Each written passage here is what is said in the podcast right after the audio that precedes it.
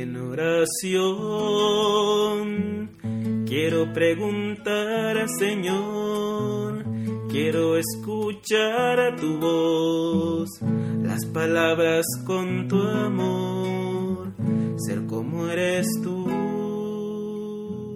servidor. La vida de oración y la celebración de la Santa Eucaristía. Olvido de lo creado, memoria del Creador atención al interior y estarse amando al amado. Ciertamente la Iglesia nos enseña en la fe que en la gracia se puede crecer de tres maneras. Por un lado, por las buenas obras, por el ejercicio de una vida virtuosa. Por otro lado, a través de la oración. Y, en tercer lugar, a través de los sacramentos.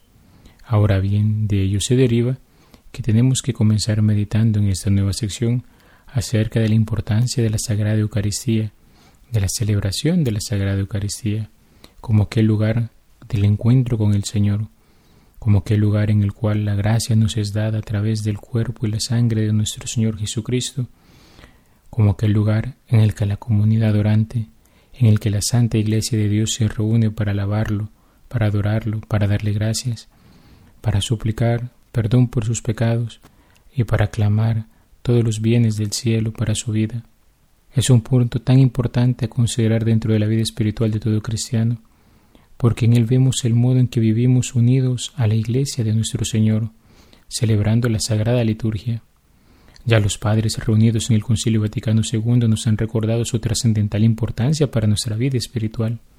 Ellos decían, la liturgia es la cumbre a la cual tiende la actividad de la Iglesia y al mismo tiempo la fuente de donde emana toda su fuerza pues los trabajos apostólicos se ordenan a que, una vez hechos hijos de Dios por la fe y el bautismo, todos se reúnan para alabar a Dios en medio de la iglesia, participen en el sacrificio y coman la cena del Señor.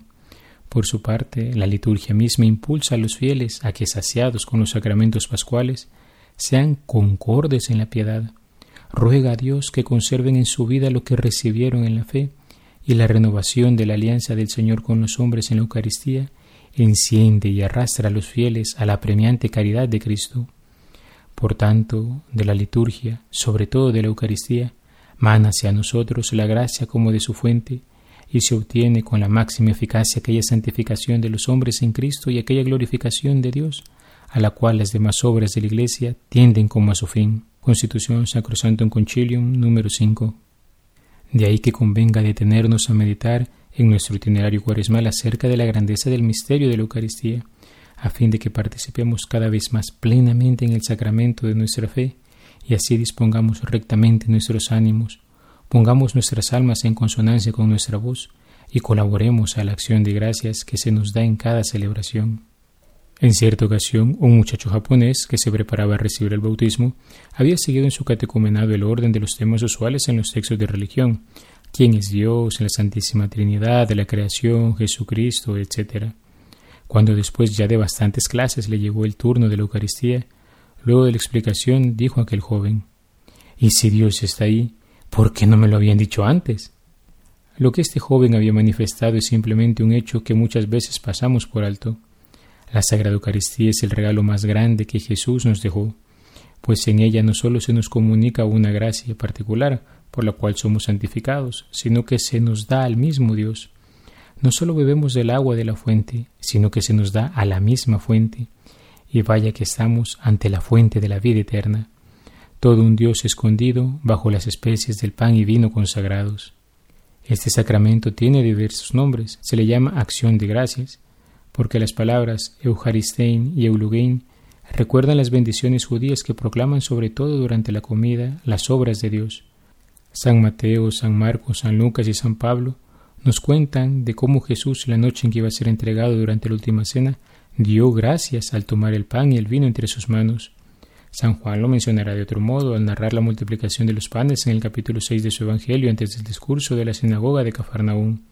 Se le llama también banquete del Señor, porque se trata de la cena que el Señor celebró con sus discípulos la víspera de su pasión y de la anticipación del banquete de bodas del Cordero en la Jerusalén celestial. Tercero, fracción del pan, porque este rito propio del banquete judío fue utilizado por Jesús cuando bendecía y distribuía el pan como cabeza de familia, sobre todo en la última cena. En este gesto los discípulos lo reconocerán después de su resurrección, y con esta expresión los primeros cristianos designaron sus asambleas eucarísticas. Con él se quiere significar que todos los que comen de este único pan partido, que es Cristo, entran en comunión con Él y forman un solo cuerpo con Él. También se le llama memorial de la pasión y resurrección del Señor, porque en esta celebración aquel primer Viernes Santo se vuelve a ser presente. Vivimos con Cristo de modo incruento aquello que Él sufrió por nosotros, y también somos partícipes de la alegría de aquel domingo de Pascua, en el que el triunfante resucitó de entre los muertos. Los frutos de aquel sacro trido pascual los recibimos por tanto ahí. Por ello no podemos ser menos espectadores, sino que con aquellas primeras mujeres y los apóstoles que seguían a Jesús, también nosotros lo acompañamos hasta el Calvario y nos gozamos al contemplarlo vivo entre nosotros. Sexto, es el santo sacrificio, porque actualiza el único sacrificio de Cristo Salvador e incluye la ofrenda de la Iglesia, o también santo sacrificio de la misa, sacrificio de alabanza, sacrificio espiritual, sacrificio puro y santo, puesto que completa y supera todos los sacrificios de la antigua alianza. Séptimo, santa y divina liturgia, porque toda la liturgia de la Iglesia encuentra su centro y su expresión más densa en la celebración de este sacramento. En el mismo sentido se la llama también celebración de los santos misterios. Se habla también del Santísimo Sacramento porque es el sacramento de los sacramentos. Con este nombre se designan las especies eucarísticas guardadas en el sagrario. Octavo nombre, comunión porque por este sacramento nos unimos a Cristo que nos hace partícipe de su cuerpo y de su sangre, para formar un solo cuerpo. Se la llama también las cosas santas. Es el sentido primero de la comunión de los santos de que habla el símbolo de los apóstoles, el credo, pan de los ángeles, pan del cielo, medicina de inmortalidad. Por último, también la llamamos Santa Misa, porque la liturgia en la que se realiza el misterio de salvación se termina con el envío de los fieles, misio, a fin de que cumplan la voluntad de Dios en su vida cotidiana. Aparte de la consideración de los nombres, es importante también meditar acerca de aquel precioso tesoro que se nos ha dejado ahí. Cristo está realmente presente, sacramentalmente presente, en el Santísimo Sacramento del altar. Sí, con la Iglesia nosotros confesamos que luego de las palabras de la consagración que el sacerdote pronuncia durante la celebración de la Santa Misa sobre el pan y el vino, aquello deja de ser pan y deja de ser vino, y es el mismísimo cuerpo y sangre de nuestro Señor Jesucristo. Aquel que caminó hace unos dos mil años en Palestina se encuentra realmente presente entre nosotros. San Juan en el capítulo 6 de su Evangelio recoge de una manera preciosa la revelación que Jesús hace de este misterio. Lo repetirá una y otra vez durante todo el discurso. Quien come de este pan y bebe de este vino, está comiendo y bebiendo del cuerpo y la sangre del Señor. Las palabras sonaron duras para algunos de sus seguidores. Sin embargo, Jesús fue insistente en este punto. Él así lo quiso, así le pareció bien. Aunque existe quienes quieren ver un mero símbolo y no, y no una realidad, no podemos ir contra las palabras del Señor. Jesús no podía haber sido más enfático. Mi carne es verdadera comida y mi sangre es verdadera bebida. No hay forma de expresarlo con más claridad. En el original griego, lengua en que San Juan escribió su Evangelio, la palabra del versículo 56 que traducimos por comer resultaría más próxima incluso a su sentido original si la tradujéramos por masticar o comer masticando. Jesús siempre buscó ser claro con sus discípulos, incluso nos cuentan los Evangelios, cómo les explicaba las parábolas en privado. Y así tenemos para nosotros la explicación, por ejemplo, de la parábola del sembrador. Podemos encontrar muchos incidentes parecidos en los Evangelios, y sin embargo, en este de Cafarnaúm, Jesús no hace ningún intento para hacer volver a sus discípulos y decirles que lo han entendido mal. No lo hace por la sencilla razón de que lo han entendido perfectamente, y por eso hay unos que se van y algunos también se quedarán. Lo que les faltó a los primeros fue la fe, y Jesús con tristeza los ve partir. Cordemos, como le dijo a Pedro, ¿También ustedes quieren marcharse? Nosotros hemos de contestar con el apóstol. Señor, ¿a quién iremos? Tú tienes palabras de vida eterna, y nosotros creemos que tú eres el Hijo de Dios. Con los obispos reunidos en el Concilio de Trento, también nosotros afirmamos, por la consagración del pan y del vino se opera el cambio de toda la sustancia del pan en la sustancia del cuerpo de Cristo nuestro Señor, y de toda la sustancia del vino en la sustancia de su sangre. La Iglesia Católica ha llamado justa y apropiadamente a este cambio transustanciación. La presencia eucarística de Cristo comienza en el momento de la consagración y dura todo el tiempo que subsistan las especies eucarísticas. Cristo está todo entero presente en cada una de las especies y todo entero en cada una de sus partes, de modo que la fracción del pan no divide a Cristo. Qué precioso todo cuanto hemos dicho hasta este punto sobre este santo sacramento, pero no podemos dejar de profundizar en el modo en que hemos de acercarnos a Él y los frutos que produce en nuestra vida.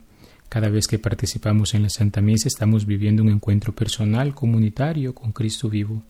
Por tanto, no podemos ser indiferentes. Es Jesús, el amor de nuestras vidas, aquel que nos ha amado y que murió por nosotros para hacernos gozar de la felicidad eterna junto a Él. El Señor nos dirige una invitación urgente a recibirle en el sacramento de la Eucaristía. En verdad, en verdad os digo, si no coméis la carne del Hijo del Hombre y no bebéis su sangre, no tendréis vida en vosotros. Por tanto, quien se acerca al encuentro de un amigo buscará siempre estar bien con él. Si le ha fallado, busca pedirle perdón, puesto que es un gozo estar en la presencia de aquel que nos ama. Antes de acercarnos a recibirle en la Santa Comunión, sabemos que hemos de confesarnos si hemos cometido un pecado mortal. La Iglesia nos invita a guardar también el ayuno de una hora antes de acercarnos a comulgar para disponernos a recibir a nuestro Señor. Esto, claro está, no obliga a los enfermos, ancianos, o si hay que tomar algún medicamento. Luego de conocer qué grande es este gesto de amor que el Señor ha tenido con nosotros, y que en el pan y vino consagrados está el mismo Creador de cielos y tierra, el Salvador del mundo, el Rey de reyes y Señor de señores, aquel que le da sentido a nuestras vidas, nosotros no podemos actuar ni vestir de cualquier manera. Nuestro exterior muchas veces también revela lo que llevamos dentro. La Iglesia nos enseña que si bien hemos de participar en misa entera todos los domingos y fiestas de guardar, que así lo indique, Hemos de comulgar al menos una vez al año, pero cuando se trata del amor, ¿podemos quedarnos con mínimos? Nuestro amado viene a nuestro encuentro. ¿Cómo no procurar recibirle frecuentemente? Incluso contempla el código de derecho canónico que podremos recibirlo hasta dos veces en un mismo día. ¿Cómo no ir al encuentro de nuestro amado que se hace realmente presente en el Santísimo Sacramento del altar? Si nos acercamos bien dispuestos al encuentro con Jesús en el sacramento de la Eucaristía, no quedaremos sin gozar de sus efectos, sus frutos de vida eterna. Primero, la comunión acrecienta nuestra unión con Cristo. Recibir la Eucaristía en la comunión da como fruto principal la unión íntima con Jesús. En efecto, el Señor dice, quien come mi carne y bebe mi sangre, habita en mí y yo en él. La vida en Cristo encuentra su fundamento en el banquete eucarístico. Lo mismo que me ha enviado el Padre que vive y yo vivo por el Padre, también el que me coma vivirá por mí. Segundo, lo que el alimento material produce en nuestra vida corporal, la comunión lo realiza de manera admirable en nuestra vida espiritual. La comunión con la carne de Cristo resucitado, vivificada por el Espíritu Santo y vivificante, conserva, creciente y renueva la vida de gracia recibida en el bautismo. Este crecimiento de la vida cristiana necesita ser alimentado por la comunión eucarística, pan de nuestra peregrinación hasta el momento de la muerte, cuando nos sea dada como viático. Tercero, la comunión nos separa del pecado. El cuerpo de Cristo que recibimos en la comunión es entregado por nosotros, y la sangre que bebemos es derramada por muchos para el perdón de los pecados. Por eso la Eucaristía no puede unirnos a Cristo sin purificarnos al mismo tiempo de los pecados cometidos y preservarnos de futuros pecados.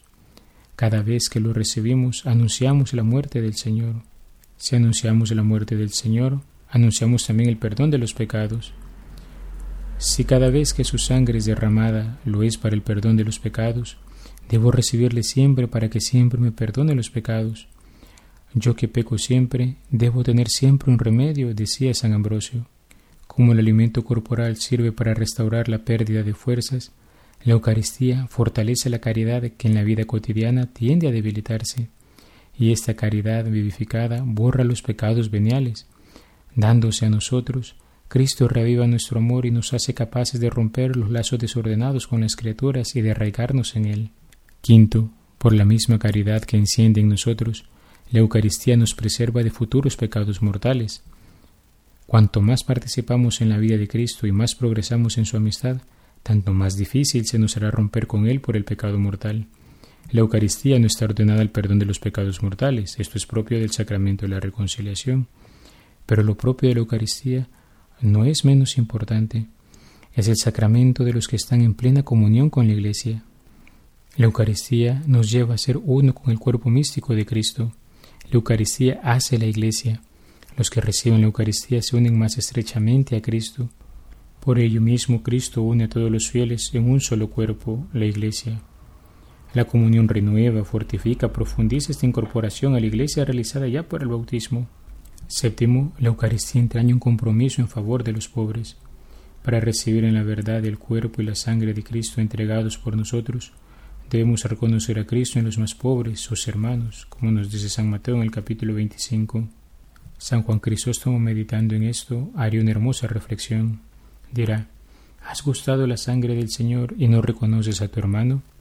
Deshonras esta mesa, no juzgando digno de compartir tu alimento al que ha sido juzgado digno de participar en esta mesa. Dios te ha liberado de todos los pecados y te ha invitado a ella, y tú aún así no te has hecho más misericordioso. La Sagrada Eucaristía es un misterio que nos abraza a los cristianos de una manera sin igual. Y cuando decimos que sus frutos son de vida eterna es porque cuando nosotros nos acercamos a ella, estamos recibiendo ya un anticipo de la gloria futura. No es casualidad que clamamos en la Santa Misa, Maranatá, ven Señor Jesús. En ella proclamamos su segunda venida, gloriosa y majestuosa, los cielos nuevos y la tierra nueva, la comunión plena y feliz con Dios junto con los ángeles y los santos. Recordemos, la celebración eucarística es la más grande oración de alabanza que como cuerpo de Cristo tributamos al Padre en el Espíritu Santo, pero también son celebración de la Sagrada Liturgia, la que se realiza en la celebración de los otros sacramentos, en la celebración de los sacramentales, y de modo especial en el canto de los salmos con la liturgia de las horas. Lo expresa bellamente el padre Juan Arintero en su obra titulada Evolución Mística. Después de los sacramentos vienen los sacramentales, que ordenan o preparan con respecto a ellos y el uso de todas las cosas que la Iglesia consagra para fomentar la piedad cristiana y la santificación y purificación de los fieles, y para estrechar la relación de los miembros de las tres iglesias, iglesia purgante, militante triunfante. Entre esas cosas figura el devoto empleo del agua bendita, que recibida con verdadero espíritu, tanta importancia tiene para preservarnos de las infestaciones diabólicas y purificarnos la recitación del Padre Nuestro, la confesión general, la bendición sacerdotal, el oír la divina palabra, las indulgencias, el culto de los santos gloriosos, los sufragios por las ánimas del purgatorio, las devociones aprobadas, entre las cuales por su universalidad merece singular aprecio la del Santísimo Rosario, y sobre todo después del sacrosanto sacrificio ofrecido por vivos y difuntos, el oficio que por excelencia se llama divino, porque es propio de los ángeles y de los hijos de Dios, estar en continua alabanza del Padre Celestial, de Jesucristo nuestro Redentor y del Espíritu vivificador. Recordemos, queridos hermanos, que si bien es cierto que el rezo de la liturgia de las horas, el canto del oficio divino, no es algo privativo de sacerdotes y religiosos, sino que está abierto a todos, para que todos puedan aprovechar de sus gracias, el hecho mismo de que haya hombres y mujeres que dediquen y consagren su vida a la oración y al canto de los salmos es para nosotros un motivo de alegría porque en ellos la Iglesia vive orando sin cesar, orando frecuentemente, orando por siempre. Cuántas gracias y beneficios innumerables se nos brindan en la oración que unidos como miembros del cuerpo de Cristo, familia de Dios, pueblo sacerdotal, elevamos a gloria de la Trinidad Santísima. Tan importante es prepararnos debidamente a la celebración, de modo que interiorizando los misterios que celebramos, podamos crecer en santidad uniéndonos cada vez más a Cristo. Novena a San Óscar Arnulfo Romero. Creo fiel y verdaderamente en el misterio de la Santísima Trinidad, Padre, Hijo y Espíritu Santo, tres personas distintas y un solo Dios verdadero, en quien confío firmísimamente conseguir perfección del dolor que tengo de haber ofendido a Su Majestad Santísima, intercediendo los méritos de mi Señor Jesucristo, los de su Santísima Madre y los de mi glorioso abogado, San Óscar Arnulfo Romero suplicando al Señor conserve en mí siempre esta fe viva, me dé el perdón de mis culpas, el remedio de mis necesidades y lo que pido en esta novena, siendo para honra suya y bien de mi alma, sino vivo obediente en su santa voluntad, como cosa que más me conviene. Glorioso San Óscar Arnulfo Romero, a ti acudimos llenos de confianza en tu intercesión, nos sentimos atraídos a ti con una especial devoción y sabemos que nuestras súplicas serán más agradables a Dios nuestro Señor si tú que tan amado eres de Él se las presentas. Tu caridad, reflejo admirable de la de Dios, te inclina a socorrer toda miseria, a consolar toda pena y a complacer todo deseo y necesidad, si ello ha de ser provechoso para nuestra alma. Mira pues nuestras miserias y penas, nuestros trabajos y necesidades, nuestros buenos deseos, y alcánzanos que aseguremos cada día más nuestra eterna salvación con la práctica de las buenas obras y la imitación de tus virtudes. Y en particular te pedimos que nos alcances de Dios la gracia especial que por esta devota novena esperamos confiadamente conseguir. Día sexto. Por aquel amor al trabajo que caracterizó a tu obispo mártir Óscar Arnulfo Romero en todas sus ocupaciones, por ordinarias o gobiadoras que fuesen, te suplico humildemente que además de la gracia particular de esta novena, me concedas un gran espíritu de fe para ver en el aprovechamiento del tiempo presente el medio más eficaz de procurar la gloria, la salvación de las almas y mi propia santificación, así sea.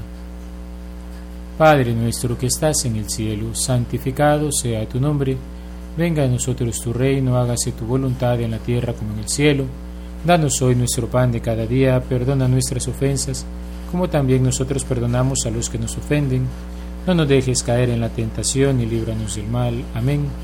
Dios te salve María, llena eres de gracia, el Señor es contigo. Bendita tú eres entre todas las mujeres y bendito es el fruto de tu vientre Jesús. Santa María, Madre de Dios, ruega por nosotros pecadores, ahora y en la hora de nuestra muerte. Amén. Gloria al Padre y al Hijo y al Espíritu Santo como era en el principio, ahora y siempre, por los siglos de los siglos. Amén. Dios Padre de todos los hombres, que nos diste en tu obispo mártir Óscar Arnulfo Romero, a un pastor fiel y celoso, ferviente amante de tu iglesia, en ella de modo especial de los pobres y de los más necesitados, concédenos, te pedimos que nosotros, tus siervos, sepamos vivir acorde al Evangelio. Por Jesucristo nuestro Señor. Amén. El Señor esté con ustedes y con tu espíritu, y la bendición de Dios Todopoderoso, Padre, Hijo y Espíritu Santo, descienda sobre ustedes y les acompañe siempre. Alabado sea Jesucristo, por siempre sea alabado. Dime, Señor, en que te puedo servir. Déjame conocer tu voluntad. Dime, Señor quiero vivir, quiero saber de ti, saber